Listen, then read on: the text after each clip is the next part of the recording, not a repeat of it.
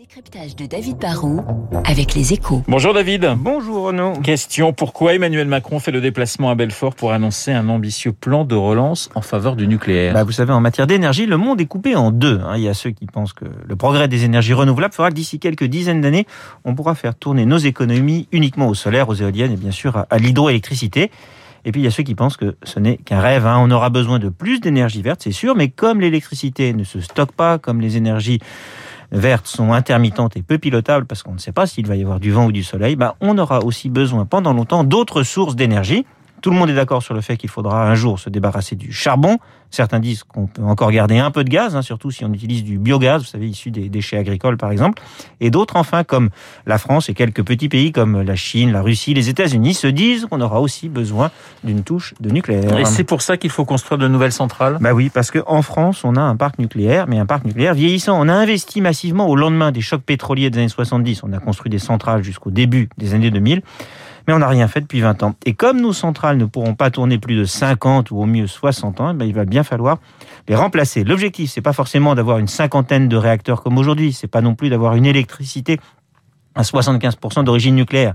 Mais même si on a moins de centrales et que nos sources d'électricité sont plus diversifiées, on va avoir besoin de nouveaux réacteurs. Au début de son quinquennat, Emmanuel Macron avait validé la fermeture de Fessenheim et fait preuve d'une forme de prudence par rapport à l'atome, mais il a été rattrapé par le principe de réalité.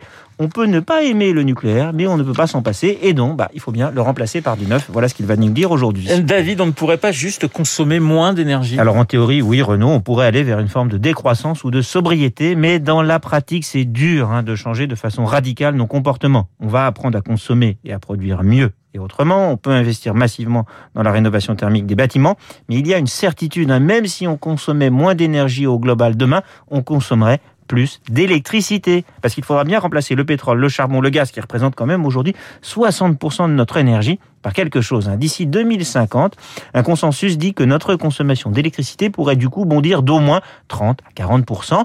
Et pour ça, bah, on va avoir besoin d'investir massivement dans du renouvelable, bien sûr, mais aussi dans du nucléaire. L'intérêt de lancer un plan d'investissement massif très vite, hein, après la présidentielle est double. On est dans une industrie du temps long, il faut investir, former, monter en compétences, et pour ça, bah, il faut un engagement sur la durée.